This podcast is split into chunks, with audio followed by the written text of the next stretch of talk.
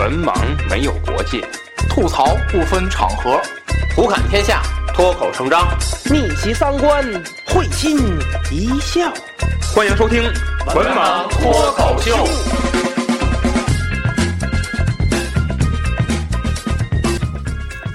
Hello，大家好，欢迎收听最新一期《文盲脱口秀》，我是安飞。我是子平，我是魏生，嗯、这期是影坛推荐啊，嗯啊、依然给大家带来了五部电影啊什么泳泳装推荐？啊，咱那得是咱是视频节目还是音频节目？杂志类节目哦，哦啊，这哦个有请大龙老师 解释一下。啊，这跟听友们说一下啊。啊，本期节目的后面也许有彩蛋、嗯啊，也许有，也许没有。啊就是录制彩蛋的这位嘉宾，可能就是他他在世的嗯话就有可能我们录着录着他就就就没了，一会儿不如一会儿。一时不如一时了。啊，这期啊，咱们先按照肥妞啊，多可恨 啊！咱们这期啊，五部电影，狗狗派狗狗派嘉宾，狗着是吧？啊，依然给大家带来了五部电影啊，有国产的，有这个呃国外的啊。啊，先来第一部啊 大老师不用总总说这个，有国产的有国外，你就直接聊电影就行。啊，第一部，嗯、我听的着听着总像是那个行业。哪哪个行业？有国产有国产自拍的，有那个韩日无码的，哎呦！有字幕吗？有欧美的，哎你们看过配音呢？还有 配音呢？配音呢？配音呢？配音呢？没有，这没有。太哏儿了，一句不挨，一句都不挨。呃，就是配这个是字幕的没没配完。不是不是，就是真配音，真配音。国语中字，对对对对对，国语国语国语，国语中哪也不是呢，根本就不是一事儿。好吧，啊，这期咱们的第一部电影啊，叫就是就是这个。配配的是主主旋律电影，哎呦我去，哎呦，没有你快别说了啊！但是不影响，不影响观看，喇叭关了都一样，啊，就是静音呗，静音都静音都一样。不需要开声。啊。这期的第一部电影啊，听这名儿就像我的姐姐，哎呦，有那个妈妈的朋友，是魏老的私房片段。哎 你那个神域那系列还有吗？到底？有啊，他他他，我我我本来以为我本来以为今天是要录 要录那个的，安老师结果又他说又今天又录影单推荐了，哎，你上次说那什么大战什么八爪章鱼，那叫啊全名叫什么来着？那个那个大八爪狂鲨大战梭鱼翼龙，就这名字能记住就不简单了。都在心里呢，说那个新《天龙八部》也挺雷的，是吧？说也豆瓣儿开分就崩了嘛，啊，对你再看两集那个，嗯豆瓣儿开分就不了不了不了新入之前那新入顶记嗯嗯也也开一一开分就崩，不了不了然后这一开分也崩。不了不了不了啊，这个呃先介绍一下这个故事啊，呃，这个故事呢讲述的非常好，我觉得是非常好的啊，呃。主角是张子枫，嗯嗯啊，张子枫，呃，一讲了一个什么事情呢？就是张子枫啊，他和他的父母关系不是非常好，导火索是因为他的父母一直重男轻女，在他的那个年代还是计划生育时代，嗯嗯。呃，那么当时呢，他的父母啊，为了生一个儿子，嗯，让张子枫呢从小就是装肢体上有残疾，啊，让他装肢体上有残疾，实际上没有，就为要把第二，就为要第二个。嗯，那么这个事情呢，结果是败露啊，败露了。那么就没办法啊，好不容易熬到这个二胎政策，嚯，也不是特别早。二胎政策出来，嗯估计小尾巴那会儿呗。嗯嗯嗯，熬到这个二胎政策，然后这个父母呢要了一个终于如愿以偿，嗯如愿以偿要了一个儿子。那他已经很大了，对吧？呃，对他已经工作了，嗯嗯，你想他已经工作了，跟我们同事似但是呢，这个因为有这个结弟在，所以说他和他父母的关系不好，基本上就各过各的呗。嗯。那么突然一一天接到一个电话，就是他父母在开这个货车的过程当中出了车祸，身亡了。那么这一下就出来一个问题，就是只剩下他，嗯，和他弟弟，嗯。那根据法律上来讲，他对他的弟弟有抚养的义务，抚养啊，嗯服人的服不是福，有抚养的义务。你想，他跟他弟弟基本上影片的设定是基本上没见过面儿，嗯，他也不认他这弟弟，嗯，对吧？而且他一上来的感觉就是，唉，他对于我来说就是一个拖油瓶，嗯，一包袱，我肯定要甩出去，嗯怎么甩呢？就就就送福利呗，嗯，对吧？然后这个房子怎么分，就该卖的卖，该怎么弄嗯该走法律程序吧，嗯。那么在这里面，呃，他的亲戚嗯啊，各式各样的亲戚就粉墨登场了嗯。啊，就粉墨登场了。这个朱媛媛嗯。饰演的，呃，应该是这个他的这个姑姑，嗯啊姑然后这个肖央嗯。啊，肖央也饰演，饰演也是亲戚啊，他舅舅，他舅舅，嗯，然后就是，呃，朱媛媛的意思就是你再苦再累啊，你应该去把他抚养起来，他毕竟是你的弟弟呀、嗯啊，然后这个，呃，肖阳一度就说这个可以我来养他，嗯对吧？但是卖房这钱，嗯，对，你们家这哎，你得给我，对对吧？然后他就一直纠结在嗯这个事情当中。嗯那么最后呢，是通过了这一系列的事情，嗯啊，得到了一个他和他的弟弟得到了一个关系上的一个和解。嗯啊，很简单了，这很简单的一个事儿，不复杂。嗯这个故事我觉得好在哪儿呢？嗯、揭露了一系列咱们现在这个社会所存在的问题。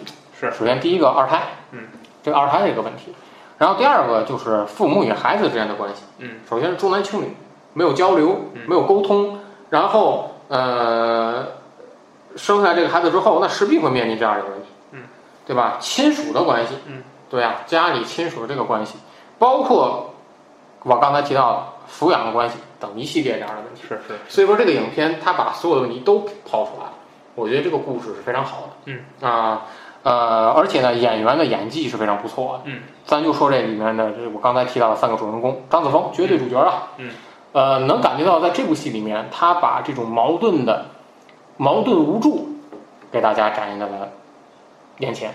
矛盾矛盾在哪儿？你这个弟弟，你说吧，这个是你跟他没有什么感情，但毕竟你有法律上和血缘上的这种关系和义务在里面，所以说，而且他毕竟是一个活生生的人在这儿，嗯，呃，肯定有这个嗯矛盾的关系在里面，无助。就是他虽然说按照法律的意义上来说，他成年了有工作了，但毕竟他涉世未深，你处理这么错综复杂的一个关系在里面，他肯定也有无助的关系在，无助的这个因因素在里面，无助的这个情绪在里面。所以说他在这部戏里面演的，把成功的把这两个点给大家呈现出来了。对吧，朱媛朱媛媛啊，老戏骨，这老戏骨演技上没得说，他一直是处于一个宽慰者的一个角色，因为他按照他的自述，他当年为了就张子枫的父亲也做出了很多的牺牲，包括影片里提出了他本来想到俄罗斯去学俄语，嗯但是就是因为家境不好啊，嗯，就没办法，只能回来为了弟弟上学，嗯对吧？他放弃了很多自己的东西，然后他去开导张子枫，嗯，做姐姐的嘛，嗯啊，怎么怎么样，嗯偏传统，啊，老戏骨演的非常好，嗯嗯啊，非常好。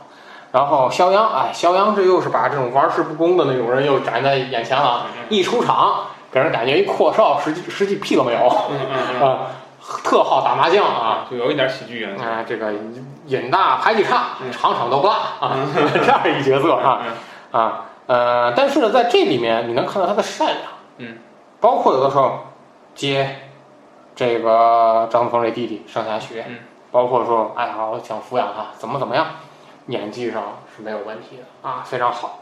那么说说问题，这虽然是一个好剧本、好演员，但是从开分之后一直往下掉。嗯现在我在录节目之前，我去查资料的话，豆瓣上给的是七点零，嗯嗯就七分儿，差行吧，也还行。但是我看完之后，我有我觉得这里面是有问题的。嗯首先第一个就是故事里面的问题，故事很好，但是有的线的处理，我觉得是有一些问题的。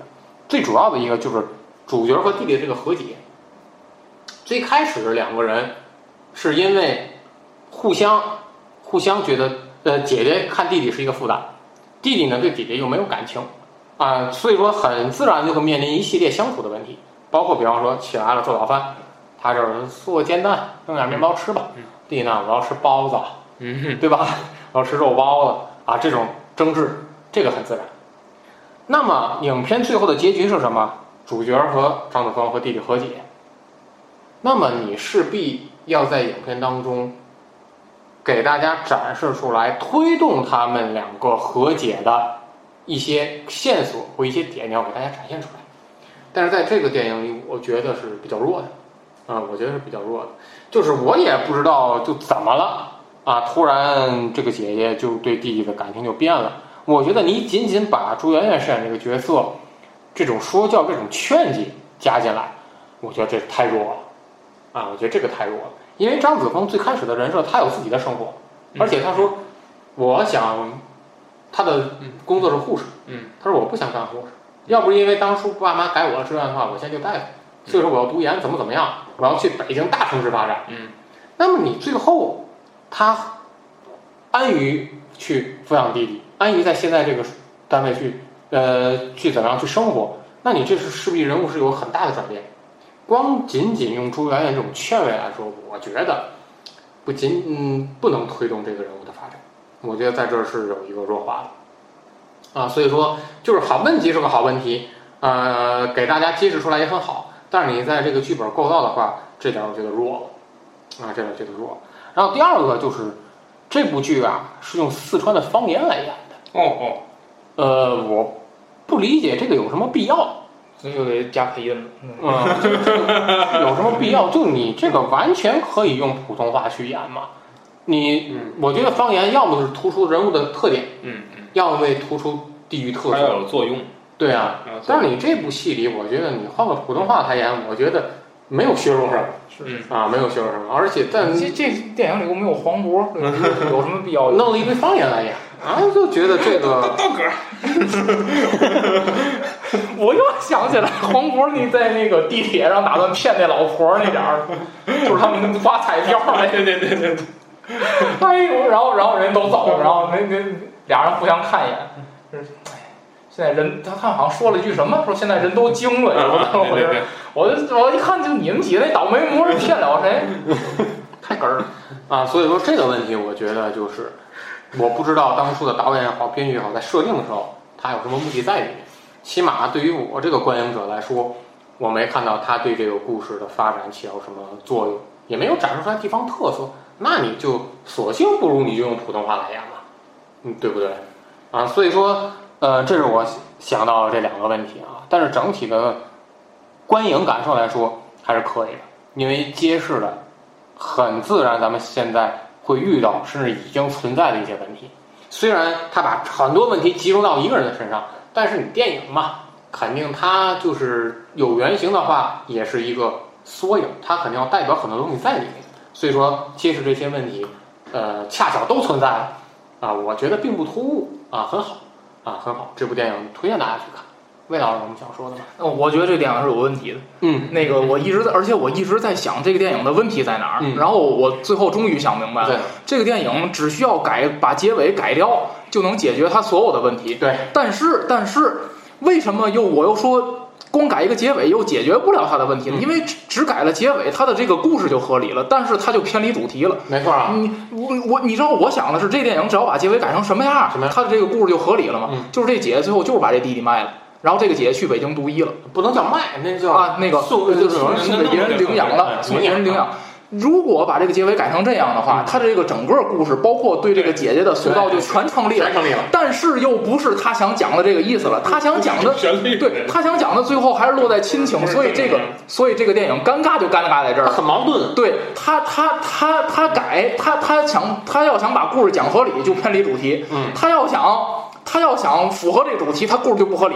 对，就就完了，我讲就是这样，就是这样。这这个就是我刚才提到结局问题嘛，就这一个结局很影响这部电影。他要是那姐姐最后去北京读医了，没管他弟弟，嗯那么这个电影的主题就改成了，就是你作为一个这个生活在这个民族文化里的女性如何实现自我价值，但又不是他这个电影想讲的东西。对可是我觉得这个结尾真的很好，就是如果要是这样的话，我会觉得这个电影特别好，特别特别好。嗯就是女性就是需要这样的。对啊，你你有弟弟，你有谁，嗯，也不是他还是想给大家去讲述，他还是有他还是不能这个抚养的这个义务。他还是不能这样，他不能这样去讲故事，不然的话，不然的话，就有出问题价值导向会有。就就不对了嘛。对，那改成他带着弟弟去北京，我觉得活不下去。不是我，我觉得我听我也没看电影，嗯我听安老师讲，我觉得他这个片子他想反映一些现当下存在的问题，很多问题但是都有涉猎我。们客观的说，他反映的这些问题，呃，稍微有点过时，嗯稍微有点过时，因为重男轻女在我们国家现在还存在，对，但是客观的说，他是应该是前十年或者说前十五年，呃，在更多探讨的一个问题。嗯现在我觉得我们应该把重男轻女和女性独立分开，嗯就是我觉得现在啊，应该谈女性独立的问题，嗯，就是说拍一个这种主题的片子可能会更好了。其实子老师、安老师刚才就讲有一个内容，其实特别特别吸引我，就是他在这里边有一个片段，我觉得是这个电影整个最闪光的一个点，就是那个被幺二零接走的那个女的，张子枫在那儿追，啊她是怎么回事呢嗯？那家的那家人啊，就想要男孩是张子枫他护士嘛，嗯。在医院里照顾的一个病人，嗯。对，然后那个病人呢，所有的大夫都认为你不应该再生孩子了，可是那家就为了生一个男孩儿，嗯坚持让这个女的去生，就让这个家的儿媳妇去生，嗯结果她出事儿了，嗯生半截儿这个医院处理不了了，她让幺二零去接然后张子枫就去骂那个丈夫，嗯就说。就是生个男孩儿对你来说就那么重要吗？你连你媳妇儿命都不要？我觉得这是整个这个电影最好的一个片段，而且最可悲的，我补充两句，最可悲的是躺在呃担架上的那名孕妇，嗯，还还在那儿说我想把他生下来，我觉得这是最更可悲的。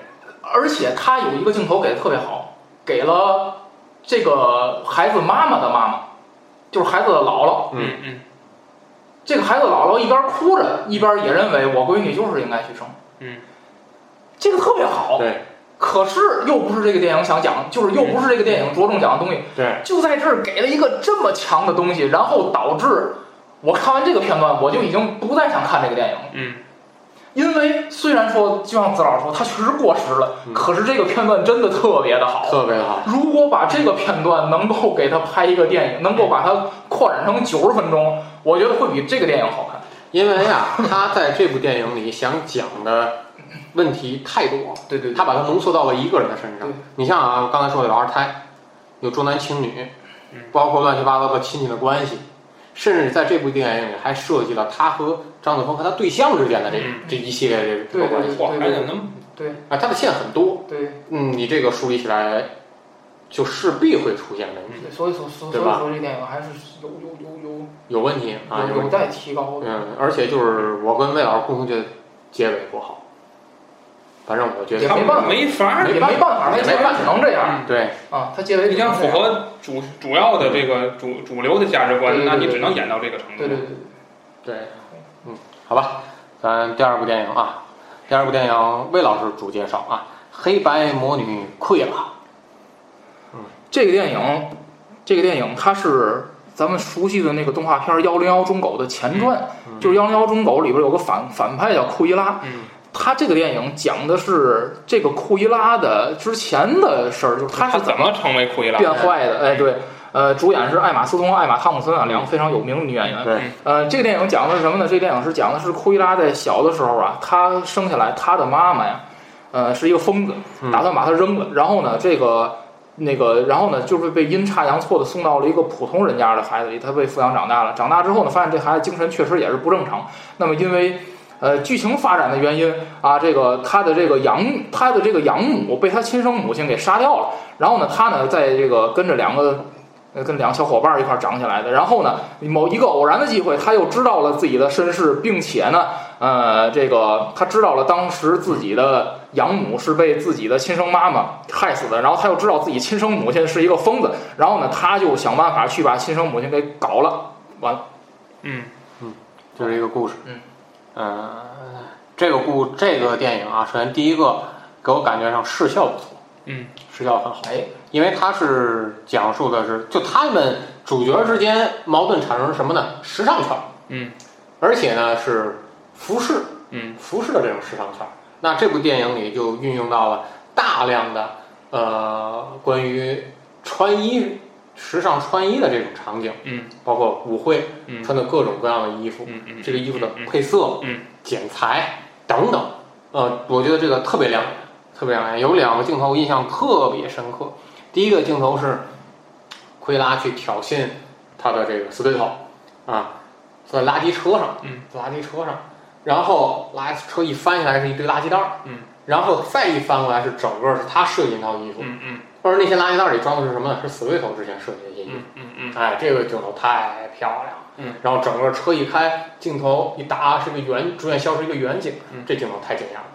还有一个镜头是什么呢？就是他在和他在死对头上卧底的时候，嗯，他这个给死对头设计的一件衣服是什么呢？用这个蝴蝶蛹嗯嗯嗯设计出来一个衣服。嗯，然后一打开存放的这个柜门，蝴蝶飞出。嗯，蝴蝶飞出。嗯，衣服的那种呃紧致的感觉变得蓬松了，那种蛹，嗯，蝴蝶出去蛹就瘪了嘛，嗯，哎，这个感觉太棒了，嗯，这个感觉太棒了，呃，视效非常好，嗯。视效非常好，而且这个服装的服饰这种场景绝对是亮点，嗯。啊，绝对是亮点。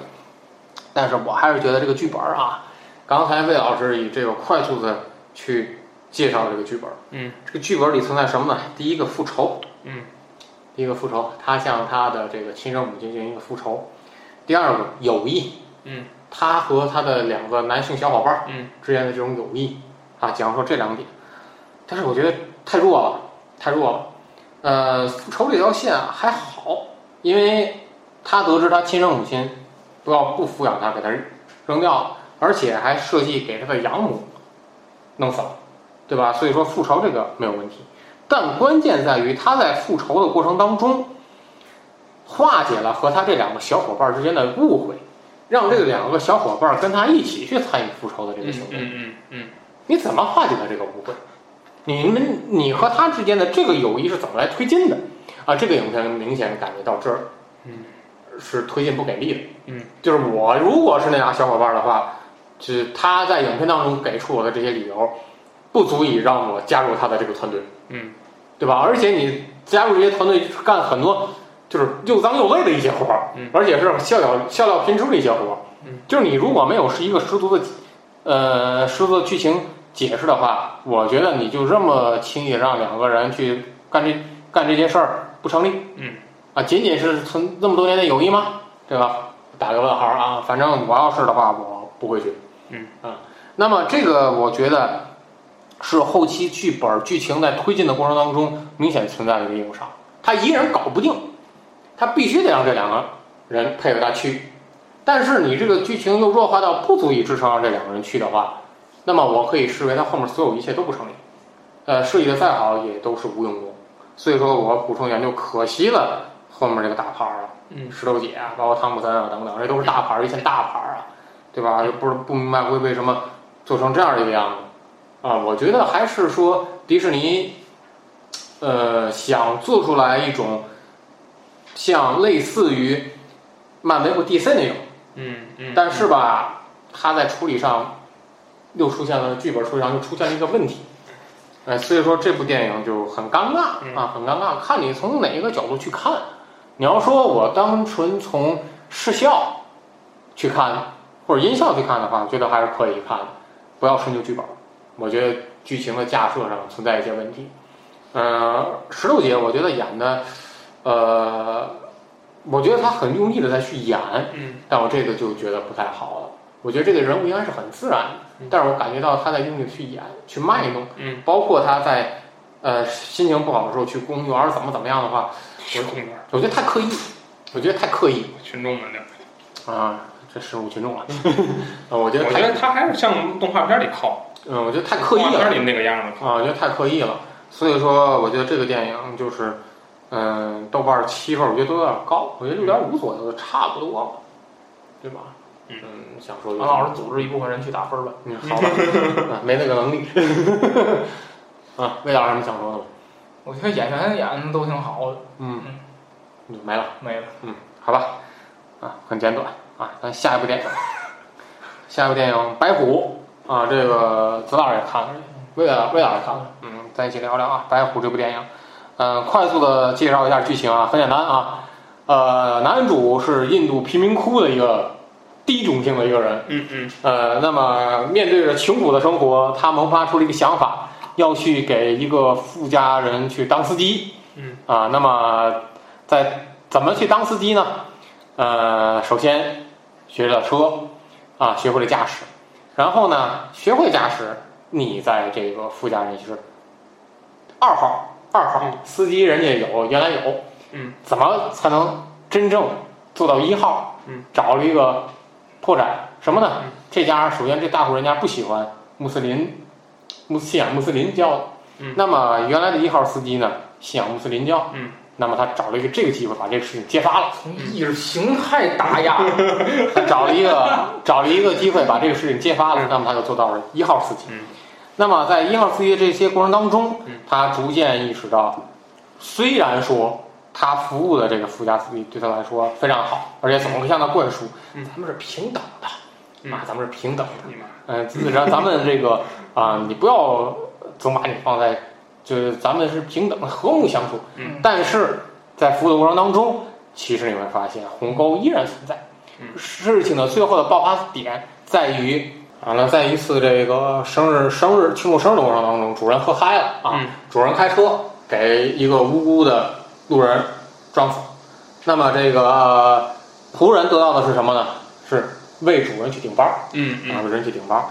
那这一下，仆人这价值观彻底崩塌。嗯，啊，你好像招啊，你那么道貌岸然啊，然后你让我去顶包，那我就干一票了。嗯结果他就萌生了弑主的一个念头，嗯弑主夺财。嗯，摇身一变，走上了成功人士的这条道路。嗯啊，这就是整个电影的这个呃一个剧情啊。嗯，那咱们细分析一下。嗯，这个电影，子老上来吧。嗯，这个片子呢被誉为是印度版的《寄生虫》啊。嗯，我看评论有这么说的。嗯，我觉得呢还挨得上边儿啊，但是是完全不一样，嗯这就是两种不一样的片子。嗯，呃，寄生虫那个人从本身开始，人家就是有计划、有预谋、有哎组织的啊。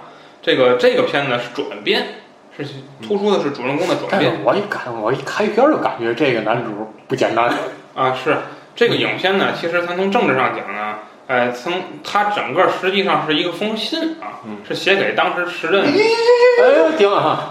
逼，时任时任国家总理的一个，就咱们国家总理的一位领导啊，他给他写的信。嗯。但是呢，呃，肯定是虚构的，肯定是虚构的，就是他哎有所作为之后啊，他不不是那个总理是虚构的，子老那意思啊。就是这个事儿是虚构的，哎，就是他当时已经有一定地位了，开还以为他是什么好买卖呢？看到两分钟我就不敢看了这电影。嗯租车公司，租车公司，然后这个呃这个他有了一定作为之后，他呢给领导写信，然后呢想做成一些合作吧，打算啊写了那么封信，然后呢他在这这个信中，他把自己的身世和他所有的经历讲述出来啊，是这样一个过程。那么呢，刚才安老师讲的时候呢，其实也提到了啊，就是说他跟这一家人的一个关系，他本身呢实际上是奴性很强的一个，带有一个就是说啊，你们这个吃肉，我喝点汤就行。那我跟我作为一个附属品，对我在有点那个三个火枪手，啊那个仆人那个，有点那个死心塌地的。嗯，后来发现不是那么回事儿，就人家根本没拿你当人，对，对吧？出家里出了事儿拿你顶包，嗯然后呢，哎，平常说啊，咱们是平等的，哎，我们要搞民主。哎，你啊不要有这种想法啊！对吧你要怎么怎么想。我跟但是在关键时刻呢，又得就是你要想来到他的城市上学呢，你还得会背相声。没这个，就是，但是他意思听不懂那几个方言的，根本就不能上学。嗯，对对，就是他是那种感觉，就是说什么呢？就是你要是觉得，呃，你自己真跟他平等了，其实就错了，你就太傻了。对啊，其实没想到是人家根本就没他当人。你说这一家子，其实咱客观的说，你要分析这家每个人还真不一样。哎，他们家那老爷子那是纯粹的奴隶主，奴隶主，但是他这儿子呢，接受了点西方的思想，二儿二二儿对对他儿子接受了一点西方思想。对，但客观的说呢，一上骨子里还是一上来展现出来怎么样？其实呢，哎，还是周平，还是周平，还是那样人啊。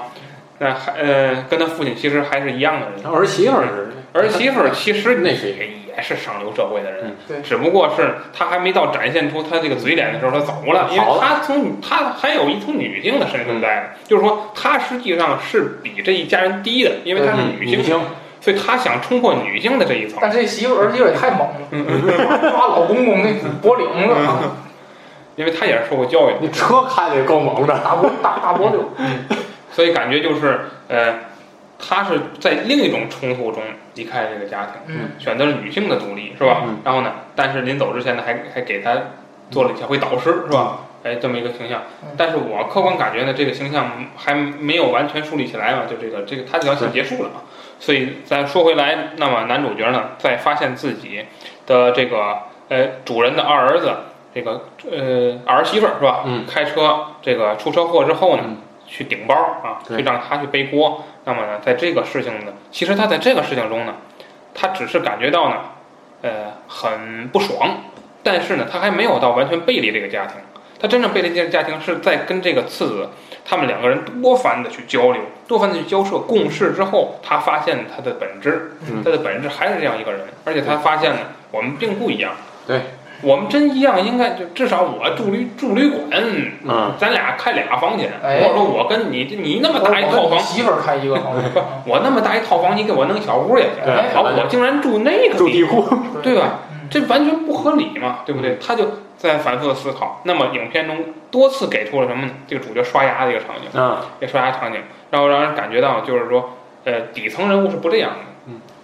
嗯，他里出外进的那个牙，嗯。是吧？说明也说明他生活卫生条件买衣服啊，对对对，嗯，但是他的这个过程中发生了蜕变，最后他动手手刃了这个人，嗯。然后呢自己呃那翻身啊，自己翻身，从人家抢的第一桶金，哎，做了一个人上人啊。嗯。那么实际上呢，咱们发现这个本质呢还是很残酷的啊。这个影片本质展现的还是很残酷的。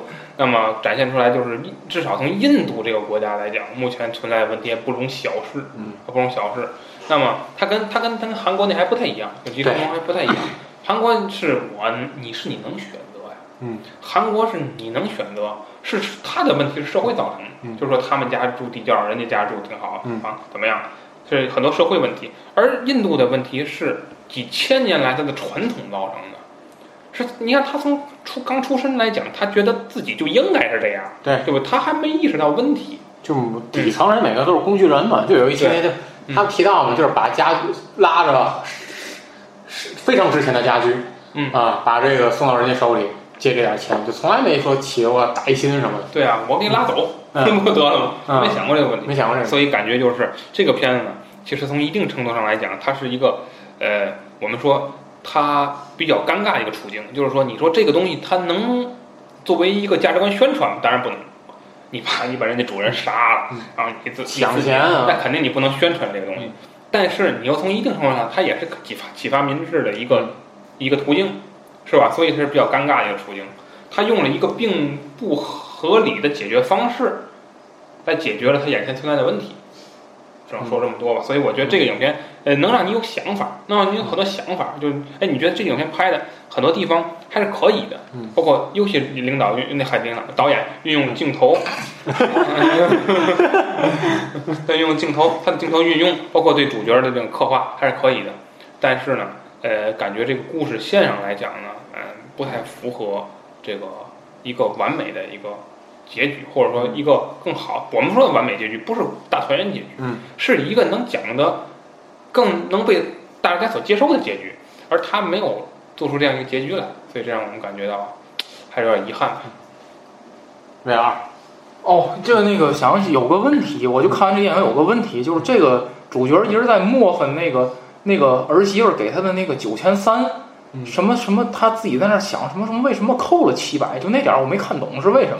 记不住了，因为不知道，看太早了，这个我我我那点儿就是说他为什么会给我什么什么？不是不是一自己在那儿个涨，对算钱，就这是什么意思？嗯嗯，他可能就那么多吧。哦，行吧，有可能是吧，那就不清楚了。反正这个影片看完之后，补充一个，就是它这里面运用了隐喻嘛，基隆，他数次提到了基隆，呃，就是说在我在书我在影评里写这点，就数次提到了基隆，他说觉得他觉得最伟大的发明就是基隆，嗯，呃，看得见的龙和看不见的龙，嗯，看得见是基隆，看不见龙，实际上你会发现印度社会里它的阶级流动是被固化的，嗯，就是看不见的龙嘛。而且为什么这一部影片起名叫白虎嗯？白虎是什么？就是你动物界白虎，就是这个很少，多少万只才能出一个。嗯嗯，这个我不知道是不是隐喻男主自己。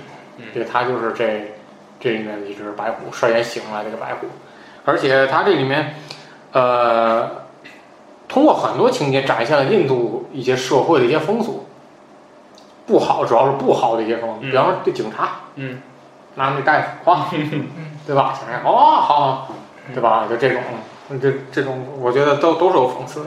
但是我还是我觉得就是说它是印度版的寄生虫，我觉得还是差了。嗯还是差。首先不一样啊，我觉得也是不一样。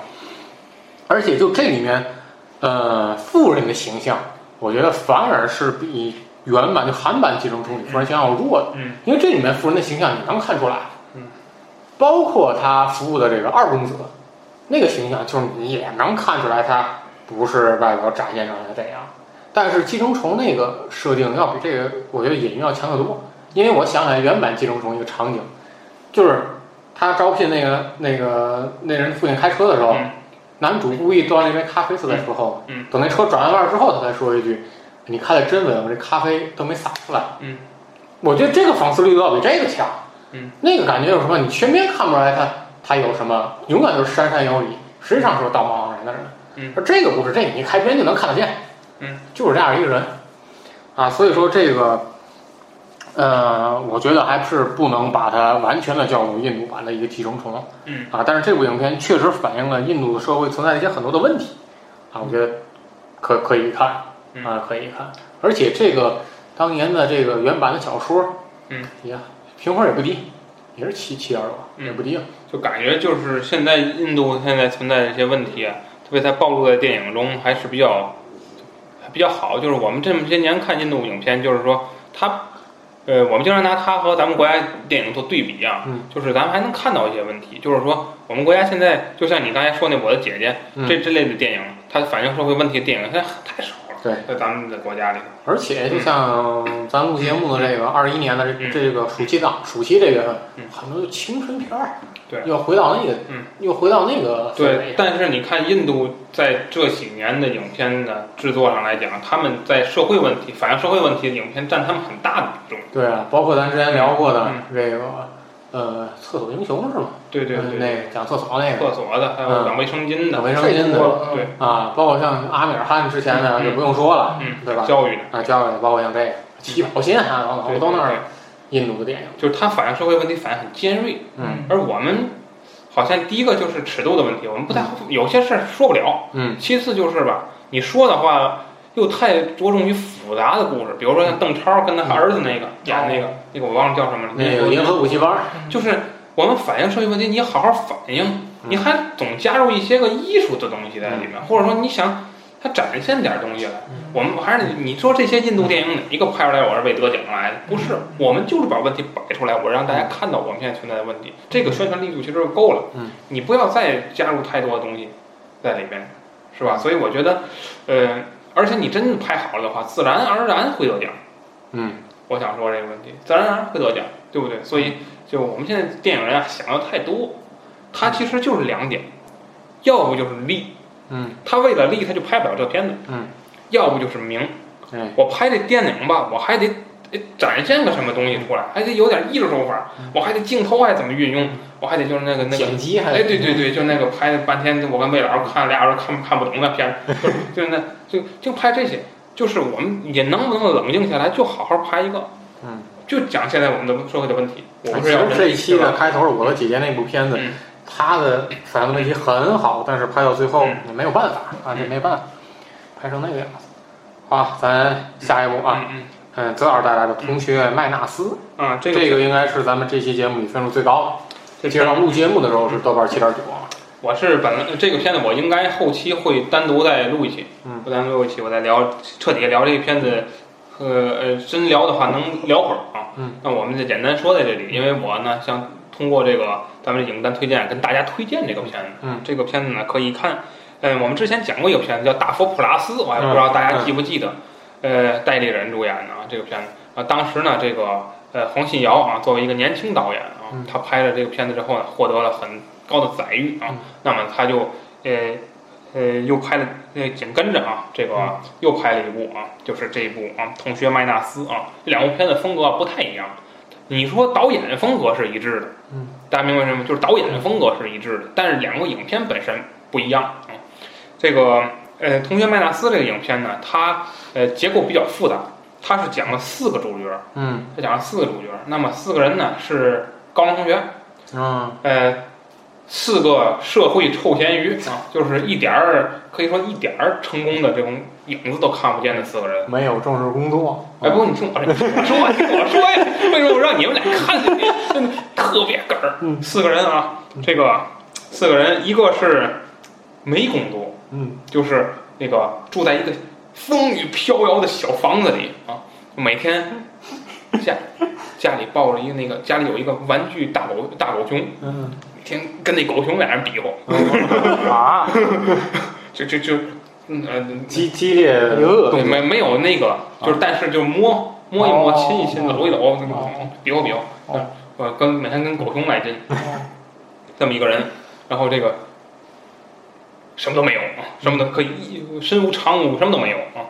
然后这个第二个是这个，他就是麦纳麦纳斯，就是他引出来的，所以一会儿再说。然后这第二个男主角呢是在保险公司啊，那个做做理赔啊，做什么工作的一个小职员儿，辛辛苦苦几十年攒出了一套新房，嗯哎，然后要步入婚姻的殿堂了，嗯就那么一个情况。然后这个，而但是呢，涨薪无望，就是说多次说我要涨薪，我要调岗位，领导不理你一套，嗯就你就你就是这命，你就干这个，就干这个对。然后，但是这人吧，脾气还暴，还总惹事儿，嗯。就是说跟人客户谈吧，客户给来两句，他受不了了，嗯。他就怼人客户，就跟这这总以为自己是个人物。然后这个用文言怼人这这倒没有。非常之努力，第三个，第三个，呃，是磕巴，嗯，说不了话，嗯。磕巴。他呢是做这个纸儿纸马胡，就是哦丧事儿，丧事儿胡这个一条龙，开路鬼打路鬼，因为都是不好扶，方方向横哈二将，全属于女四门人。他可没这贼贼贼皮子啊！哎呦，太太太粗！哎，那什么，他是这个，哎，做做这个生意，他是一条龙中的一个环节，就是胡指儿指马那环节。他呢，这个 iPhone，对对对，那那风那胡奔驰，然后这个他呢，他老太太就是他母亲，嗯，重病，嗯身染重病，然后就是都起不来了。他呢，为了让他母亲能够给给他母亲冲一冲，嗯他呢想找个那个女的，嗯结两个人结婚，然后他只能找这个二婚，嗯或者说有什么情况那个情况，然后他找这个，结果不不是女的，结果结果有一个女的呢，还挺好嗯，哎，跟他这个说白了就是有点转机了生活，啊，这么一个情况。直到但是呢，他他这有一天啊，他在呼纸儿指马的时候，看见那个两个善财童子跟一个黑衣人在他们家站着，然后他就就是他就琢磨，哎，这怎么什么意思？然后那个他，然后他睡觉做梦嘛，梦见那个他呼奔驰那个主，嗯那老头儿跟他说，说我这奔驰你给我把后边尾翼什么加上。嗯然后他说啊好好好，然后他说那个那老头儿说你是不是现在白天看见一黑衣人了？他说对对对，啊那这那人你别别害怕，那人脾气可好了，跟你好好说话，不用担心啊。他而且他不当天告你，他两个提前两个月告你，你得走。其实就是说白了，就是他两个月之内给完，嗯，哦。也做一个隐喻嘛。这电影总有隐喻，然后哦，这是一个啊，多可怕呀！第三个人啊，嗯。第四个人就是这影片里我说很有意思，天仔啊，天仔是个什么人知道吗？嗯。没工作，嗯。靠媳妇儿养家，哦。然后每天他是干什么？他梦想自己能成为著名的导演，哦。他认为自己我一定是能成为著名的导演。哦。然后呢，但是他除了他他媳妇儿以外，他谁也导不了。哦然后他每天大半夜不睡觉，哭那个跟他媳妇儿得演戏，得指导他媳妇儿演戏，嗯哎，可这个人了。嗯人家就说你得怎么怎么演，表情动作什么都得到位。嗯好，嗯，不错。然后呢，自己只能拍一些小广告，接一些小广告的那种来赚钱。然后拍广告的时候，那个还人家还跟他说说这个，你现在嗯，你得调这个光圈儿，嗯啊，你调该调该调光圈儿的，照拍这场戏。嗯然后他说为什么？你导演你连这都不懂我告诉你为什么。夸给他讲，美国在七十年代拍西部片儿的时候采用了什么什么方法。快给你讲，他愣了。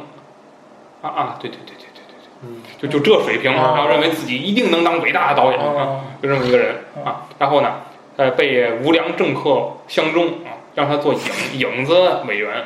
然后呢，就是他去那个那个竞选立法委员去啊，就是让走上了另一条黑道，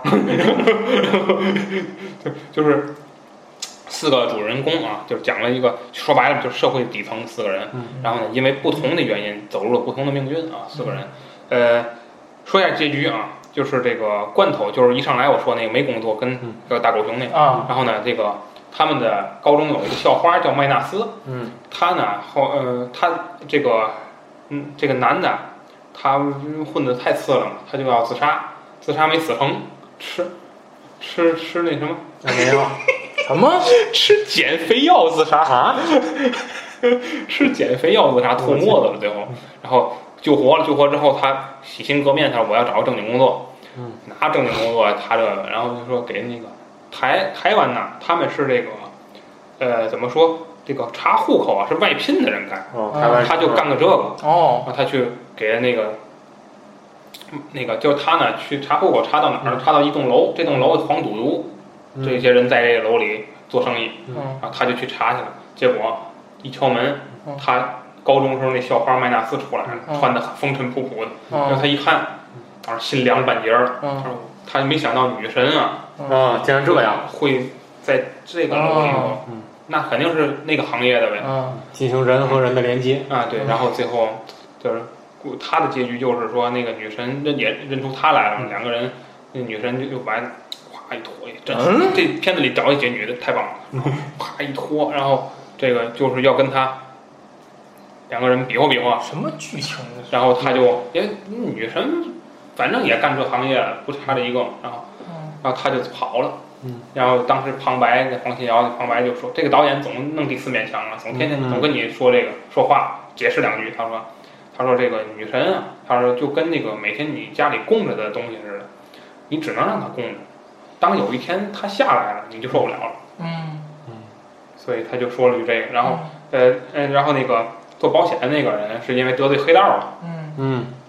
呃，因为黑道这个要让他理赔，嗯要开价太高了，嗯他受不了了，他觉得这个他他他在他们公司就跟黑道打起来了，嗯。黑道，然后他他的领导就是他高中同学，嗯。一位高中同学，然后就说说你你别给我惹事儿，说你你看你这些，我天天给你擦屁股，你这，然后他就说了一句，他说他说你是给我擦屁股，他说但是你从来也没真正关关注过我，嗯。他说我这那么多年给你卖命，办了那么些事儿，公司里业务那什么什么业务量那类的嗯。最高就是我。，KPI 啊，但是为什么我从来不称职，我从来不涨工资？嗯就是因为我看在你是我同学的面上，我不跟你闹，嗯然后说什么，然后然后就就就可能是被开了吧，反正没有一个正经结局。然后，呃，然后那个还有一个人磕巴，磕巴是最惨的，他要要准备结婚的时候啊，然后头头几天他发现自己突然不磕巴了。嗯，两个月到了，然后不磕巴了，还特高兴。结果他去加油的过程中，然后让一群黑社会过来之后给打死了。嗯打死之后来了一辆一模一样的卡车在那加油，才发现打错人了，哦，死了。然后就是呃那个天仔，天仔是那立法委大导演，嗯跟高委员的小蜜俩人搞上了，嗯然后他媳妇儿不干了，然后他就反正就是竞选立法，他没有结局，就是竞选立法委员，然后这个在人家那个保险那个同学的婚礼上，他也竞选，上去讲了一番话，把人家那个俩主角晾旁边，他那儿讲话，都我要让大家相信明天会更好，然后就那采完那个嘛，然后就呃拉选票，一个人拉选票，然后人问他，哎，你看你结婚弄这，他说，哎，同学嘛，同学嘛，都理可以理解。嗯。然后人家那个磕巴死了，他让人葬礼上他又去，哦。嗯又来然后那两个同学受不了了，就把他打一顿啊，这 反正也没他这没有结尾。嗯。然后我觉得这个片子它不如《大佛普拉斯》那么抓人眼球的原因，就是《大佛普拉斯》的主线很明确，哎嗯。然后而且呢，它反映社会问题反映很尖锐。嗯。当时社会问题，黑暗、黑道、白道的，哎道貌岸然的，你想啊，那是大佛呀，那是。嗯。我们祝大佛应该是很虔诚的一个事儿，嗯。但被他们搞得这么乌烟瘴气。嗯。做大佛的人是坏人，嗯。定大佛的人是坏人，嗯。赠大佛的人是坏人，嗯。没有好人。而最后死的两个人，其实一个是女的死在佛里边儿嗯，一个是这个男主角儿，还是个要饭的啊。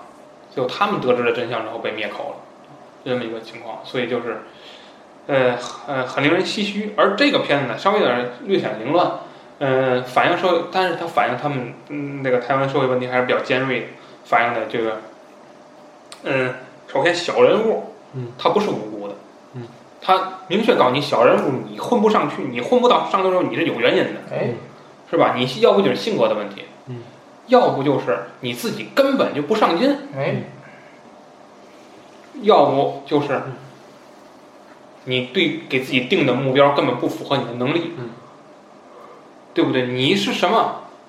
你连最基本的电影的原理都不知道，你想当大导演，你你要不你进修去，嗯你深造去，你努力，你挣工资，你别人指着你媳妇，对不对？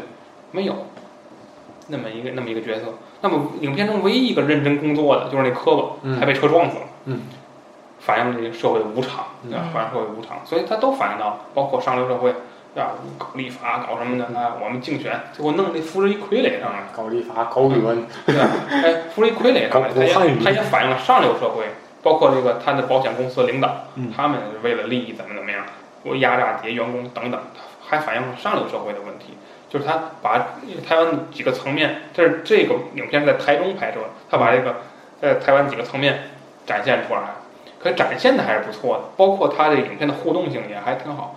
但是我感觉就是用力过猛，就是大佛普拉斯那个片子，它是正正好好的把这几个要素都展现出来，而这个片子它太强了。呃，导演的旁白也抢戏，就是我们能看懂的东西，你不需要你再给我们普及了，就是他还非要来个话外音，再给你解释一遍这个场景是什么意思，怎么回事？我觉得有点就有点抢戏了。嗯、这个而且呢，客观的说就是，呃，演员用的也有点多，就是你想你四个主角，就是四条线，四条线你虽然他们有交集，但大部分时间他们是各自的故事。你要有四个团队或者四拨人去演这个戏，那得动用的人力物力很多了啊。所以感觉这个影片呢，就是说可能第一部有点成功之后呢，导演这个想再突破一些，但但是又不想放弃自己固有的风格，所以呢，做出了一个稍微有一点加深的一个影片。呃，但是整体感觉还可以啊，就是说它是跟你以往看到的影片不一样的电影，就是你以往看影片都是有主角，嗯，通过语言也好，通过镜头也好，告诉你怎么回事。而这个影片导演直接告诉你怎么回事，嗯，开开头导演就告诉你啊，我要讲一什么事儿，啊，你看这这这这这这人是谁，那人是谁，他他会抢戏嘛，稍微有一点儿，但是他这是他他的风格，他的这个风格，这个我们是可以肯定的，但是整体感觉影片有一点点乱，有点点乱，呃，就说这么多吧。好，对我我我想起一个那个这影片结尾嗯。说了一句话，我要送给大家。嗯。这影片结尾，嗯导演是自己说的，导演说了这么一句话，说啊，我们人生啊，从小到大都会制定一些理想和目标、梦想，但是我们在我们追逐这个梦想的过程中，我们会逐渐的发现，这个梦想，就我大概复述，就是说有些梦想是可行的，有些梦想是遥不可及的。什么时候？直到我们四十岁的时候，嗯，我们才会真正意识到，我们就是一条咸鱼。嗯嗯，我觉得让我呃让我感触很多，就是说我，因为我身边还有还还有一些身身处仙境的人啊，很奇很奇怪的人，就是说他们还认为自己就是我是与众不同的，哎，哎就，是就是大家我跟大家讲啊，就是说我们生活中大家一定要注意，就是有的人是什么，就是他会，他不是说我要追求什么目标，他会觉得我只要跟你们不一样，我就是比你们强的人，啊哦，啊，对吧？就是说，非常容易比如说有一个观点，那就比如说有遇见一个事儿，嗯，就是你们发的网友我我先等你们看你们说什么。对对对，啊你们说了一堆之后，让我拿出来之后，我可能是少数几个不太同意这件事情的人。啊先先先挂先先挂一个标题，先挂第一句话永远是这个，就是他说嗯没发现这个网民的智商下降的如此之我怀厉害。我怀疑你还有错，我没按有所指，我看过哦，明明明着指，就就你听我说，因为我看了太多这样，针对某人。因为我看了太多这样的人了，所以我觉得你们你们其实也不是少数。别删，哎这种人，这种人别删，留着。因为聚会上那时候，你看我朋友圈里有这样几个，对啊，因这是为因为你看看我这，我这比你还厉害你。们每一个人都说我们，我可能是少数几个不再赞同这观点的人所以你们你们是多数，给他们团个局儿，对，你们也是多数，嗯，到底看看谁是谁对，对，你们也是多数，所以你们别以为自己多独特，嗯，对不对？你们不独特，啊所以我觉得我借用黄信尧这句话，我回应你们，就是说你们还要等多久，你们才能意识到你们就是人生中社会上的一条咸鱼？哦，是，你们翻就是咱们翻不了身了，你要能翻身，你早翻身了，哎，对吧？你说白了就好好找个工作，踏踏实实把这一生过好，嗯。比什么都强。嗯。那可不行。那个，呃今儿今儿啊，要子老师延伸出来，我我也我也突然想到一个一个事儿，咱咱说到想到哪儿说到哪儿，想到哪儿说到哪儿，就是呃，之前那个，因为那个最近不是就是我媳妇儿经历了就是怀孕生孩子这个过程嘛，然后现在呢，这个，嗯、我我现在有了孩子之后呢，这个就是经常和我们的家长再去聊这个事儿，嗯，呃，然后那天就聊到了一个话题，嗯，是说什么呢？是丈母娘，就孩子老了，说呀，说那个。说那个，咱们孩子将来这个没问题，这个这个事务所什么这那，然后啊然后，然后我非常客气的跟丈母娘说，我跟丈母娘说，我说妈，我说我最近在网上啊嗯看到一句话，说人的一生要经历三个过程。嗯，第一个过程是明白父母是普通人。嗯，第二个过程是接受自己是普通人。嗯，第三个过程是希望自己的孩子也是个普通人。嗯，我觉得挺有道理的。对就我觉得就是就是，嗯、为什么先贤啊，他讲三十而立，四十而不惑？嗯我觉得黄信尧这句话，恰恰说到四十岁，四十不惑嘛，就是四十而不惑嘛，就是四到你四十岁的时候，你就不会再疑惑这件事情，你对这些事你就不会再产生，哎，我为什么这样？他为什么？就是社会为什么？你不会了。你能看明白了，你能明接受普通，接受平凡，其实也是一个本领。所以我觉得也是一种成长。所以我觉得呢，就是说，呃，像咱们这个层次，就是说三十岁左右这个层次呢，我觉得他还能说出一些奇怪的话，我我就不，正是跟别人不一样的 时候。对，我觉得而立嘛，就是他要什么叫而立？大家知道什么叫而立？就是说我要立言，嗯我要宣示什么东西，我要展现什么东西，我要成就什么东西，还还真的是这样。所以就这个时候他折腾，你就看他折腾就好了，哎，因为他如果他到四十岁、四十五他还这样。嗯，哎，他就有点不可救药了。但是这阵儿我觉得还是能接受的。虽然我已经说过很多次了，我不想再说这个问题，但是我今天还是要说说。你报身份证号吧。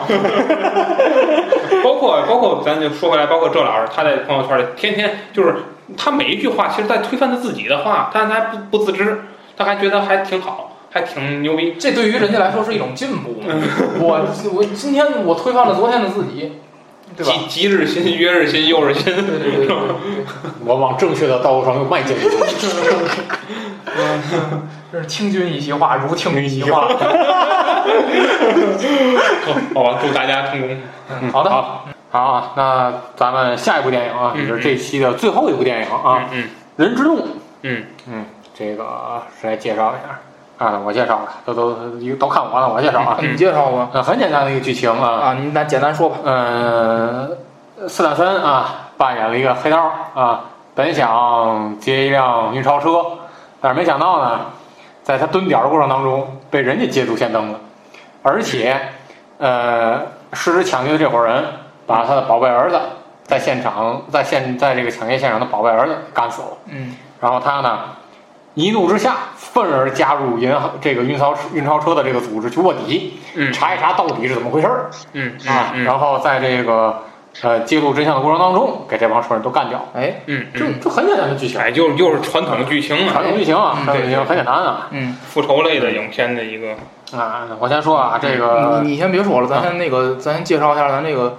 这个突然呢，呃，一阵祥云飞过，嗯，我们这个节目天上卷过了一片乌云，对对，我们这个节目呢，突然有一位主播从天而降，哎，不，从地 地槽阴槽地，从从十八层那个十八层地狱，哎，对。坐着电梯上来了。那么这个主播，呃，我们让他跟大家打个招呼，我们有请流氓龙。我们有请人形野狗大龙。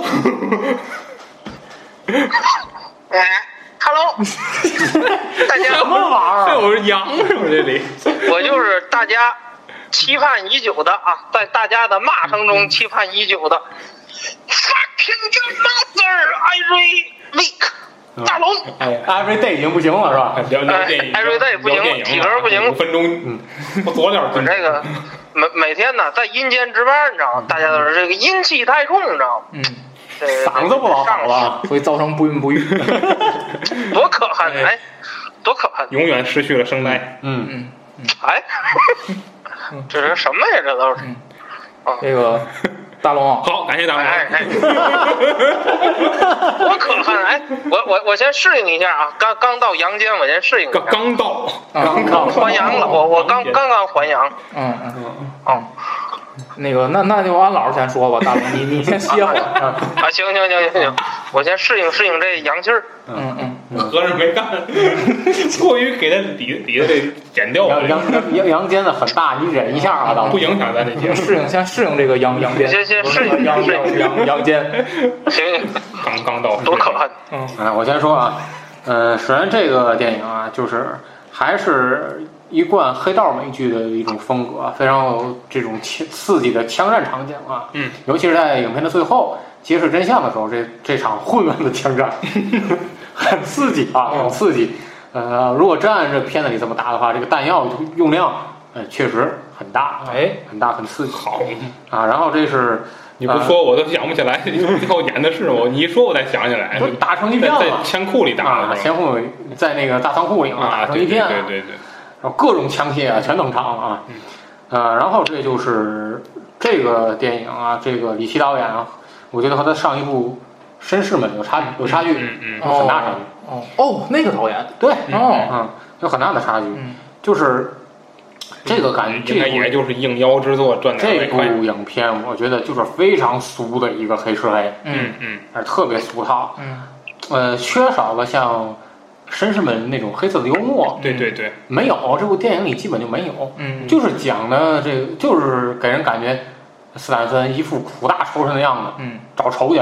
嗯。整个影片就是，呃，复仇心浓复能感受到一股浓浓燃烧的复仇之心。哎。嗯嗯，没有没有别的，什么黑色幽默什么都没有。嗯。我觉得那这样的话，这个影片，呃，颜色就大些，嗯。啊，颜色大些。嗯。然后，呃，节奏上我感觉也不如绅士们。绅士们，你发现他节奏是，呃，起起伏伏，嗯。一会儿紧张，然后一会儿拉回到现实进行讲述的时候，那会儿节奏是很平和的。嗯嗯。啊，这部电影不是给人感觉一直从头到尾都很紧。哎。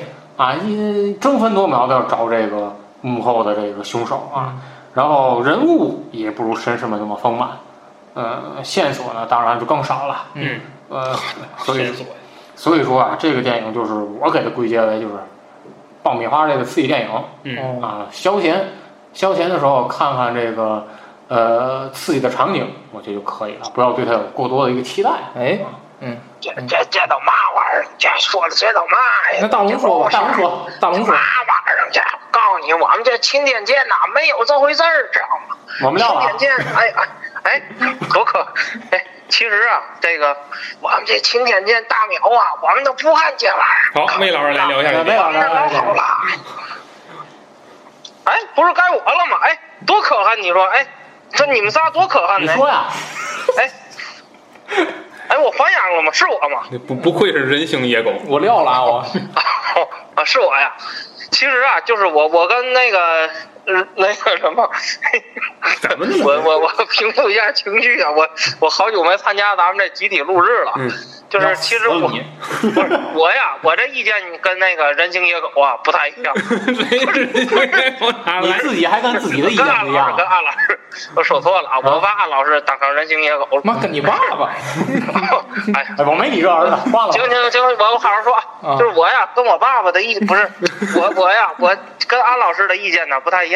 哦就是什么呀？因为这个电影我也看了，嗯就是其实我觉得呀，恰恰是什么呀？就是呃，因为这个类型的片子，就是外国的片儿，这个黑帮片儿啊，我看的不是太多呀。就是我，因为我不知道，你像那个《碟中谍》系列，那种算不算就是半黑帮片儿，还是还是怎么？这这黑帮片儿这定义这个界定啊，动作影片，咱咱咱对咱也不不是不是特别明确啊，因为我觉得，但是我觉得恰恰是他这种，呃，从头到尾的这种紧张感，就像这个，呃，安老师所说，他他他一直是以这个，因为你复这个电影，它就是复仇为主线嘛，你这个在里边，你如果穿插一些，呃，像什么这个感情戏啊，或者说是别的这个，你反倒显得这个就是。枝节旁出，我觉得就是这样。我觉得反倒是，反正这个电影我看的时候啊，我觉得是挺能抓我的眼球的。但是就是你眼球，你还有眼球，眼睛没了，看完之后，不是你失明了是吧，大龙？多可怕！就我被我被那个电影，我被那是那个那个郭达呀，不是那个斯坦森呐，从那个电影里头，嘚儿给我给我给我抓抓住，两个手抓住了我的两个眼，你知道吗？就是这意思。有然后他说了一句 “fuck you”，大龙 “fuck you dragon”，然后我回了一句 “fucking your mother every day”。不知道。然后下一下一个镜头就是是，哒哒哒哒哒哒哒，你看看，多可怕！我就我就又去阴间了，然后我就。你已经在阴间了，你你这这可能就是我说的，这可能在这个《人之怒二》啊续集里可能出现啊，就我说这个。还有二二不是我我参演的，我和郭达不是我，我和斯坦森那个那什么，其实我就是他打你九十分钟，就是他这 他这个他这个电影，我我不知道咱们注意没有，其实我觉得有的有的这个，你听我说，就是我觉得有的这个地儿吧，也缺缺乏或者说缺乏这个细节的地方，又缺乏那个缺乏推销的地方。比如说，啊他那个儿子在车里头，他戴着耳机听音乐，嗯，然后他爸爸去另一个地儿那个那个那个那什么买煎饼去了，对吧？这个时候就是另一伙那个黑帮出现，然后在那儿。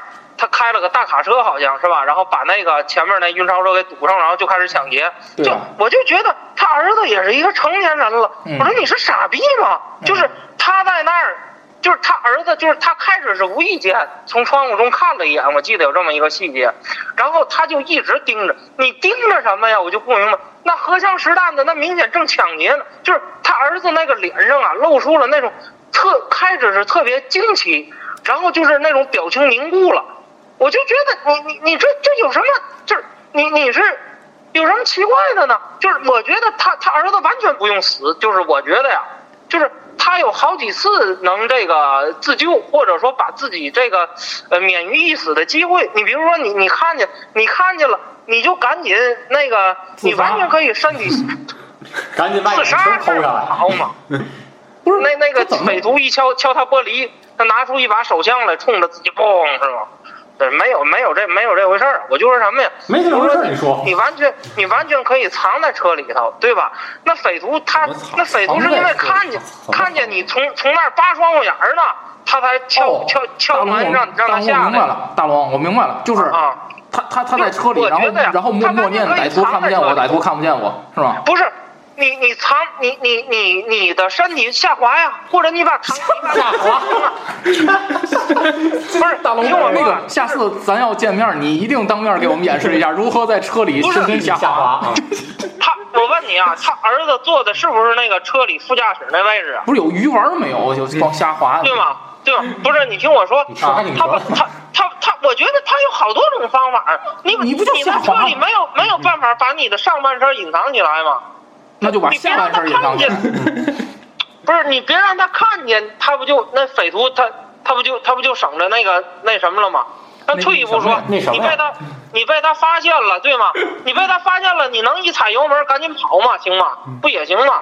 我我已对吧经预见到就是就是你没跑啊，你听我说，你没跑下来了，下来了，那个匪徒让你趴着，啊对，吧？啊，我就不我就觉得，我就觉得他趴着的过程中也有机会吧，就你给我们表他也演一下有机会逃逃生啊。就如负仆仆仆服仆服如洞走。他趴在 他趴他趴在他那车旁边了，对吧？啊，人人性而且。那个匪徒，我我觉得他当时他也不是一直在在拿枪那什么，他完全可以就是，嗯，哎呀，就是怎，而且而且他他，就是他儿子还好请魏一直往那个抢劫的那个那个方向看，我就觉得，啊啥啊？就是他一直那个往匪徒的那个方向看，哎，就是我我觉得就是，哎呀，就觉得这个人怎么这么傻呢？我就觉得呀，对哎呦嗯，就是哎呀，就是感觉嗯，反正我觉得中途有好多次他他能免于一死，我我就觉得，嗯，所以你看电影就得出点这结论。而而且 而且我就觉得这个是不是这，呃，就就是导演故意让他死的，我觉得。嗯好，就是你你看他那个他那个全程啊，就是他从他从看到那个匪徒一直到下车这过程中，反正我就觉得他好多次机会都能跑，嗯或者说能免于一死嗯。但是我我不知道是为嘛，是不是导导演就是故意为了让他死，推动推推动情节发展嘛，哦是吧？然后他爸爸郭达好好救他，好复仇啊什么的。哦啊，而且我觉得那那匪徒也特别哏儿，你要斩草除根，他那两枪是打在郭达的胸部了，好像，你嗯嗯嗯，直接给他爆头，他不就埋后面的事儿了吗？你说的很有道理。对吧？嗯那匪徒，你说是不是傻叉？你说说，嗯对吧？你给你给他爆头，对吧？然后最哏儿的是那镜头，他倒那儿了，就是那个那个。那斯坦森那个死鱼眼，哎，死鱼一样的目光，就那么盯着那个匪徒，然后那个匪徒还盯着他，我我就说你你是怕他不认识你是吗？这多哏儿啊，这个，哎，嗯啊对吧？我我我就觉得你你你讲解太抓眼球来了。好，两枪爆头，什么事儿都没有了，你还有后边的事儿吗？哦，所以大龙老师是认为这部电影根本就不应该存在。嗯，不是，我就觉得他他有漏洞。不是哦咱咱行啊，个说完这这这哎个观点，啊我要我要是那个匪徒，就是你看着节你不要那个你就是斯坦森冲过来了，就是匪我肯定我肯定两枪爆头，你怎么打都是两枪，你就确定你那两枪打到他胸部就就确定他死了吗？对吗？你打一回你为嘛不不下手利索点儿呢？哎结果人家弄医院去，哎，活了活了，然后后来又复仇，多根儿啊，嗯嗯多么的根儿，你说？嗯，所以大龙，你每次去阴间都是先下半身下滑，然后然后那个会还阳的时候就哎，是吗？对对对，还阳的时候我都会说哎，多么的根儿，哦，多哏儿啊，多可爱！哦，大龙我都我都会说一句，多么的哏儿。不是嗯。我还阳的时候，我会我会死死的盯着我的下半身，冲我的下半身说一句，哎，多么的哏儿。哦哦，这个儿哎，嗯，好，大龙给我们这部电影带来非常独特的观点啊。嗯，都剪了啊。啊，不是，当然了，嗯。就是这部电影啊，它没什么，就是我个人觉得也确实也没什么深意啊，也也没什么这个，就是 就是一个爆米花电影嘛说的，够有深意的，嗯，啊，就是就是一个呃玩嘛，对吗？玩嘛，就是 就这么一个电影吧，对对对对，啊，好，就是嗯。嗯，好好，嗯魏老师也觉得，哎，我们 我我没什么要说的这电影，嗯，我我说两句啊，哦，大龙老师，这部电影啊，好说完了。什么呀？这都是。嗯，好，我们那个恭送大龙还还音，嗯。啊，哦，呃，一二三，尤尤其在今再再来一遍天这个特殊的日来啊，大龙老师啊，一二三，哎，哎，哎，我下半身呢？哎，我上半身怎么也没了？嗯行了，再见吧，各位，我我没了，我什么呀？这都可啊，行了啊，讲一点不耽误啊。嗯嗯，这就不影响。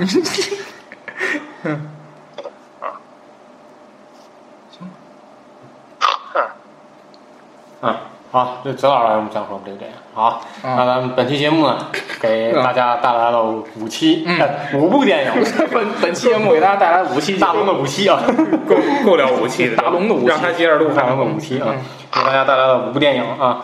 呃，还是我觉得还是有的值得一看的啊。嗯嗯，嗯，好了，本期节目就这样。想和我们进行话题交流的，嗯可以在节目下方留言，或者在交流群当中和主播们进行互动交流。咱们下期再见。再见再。见。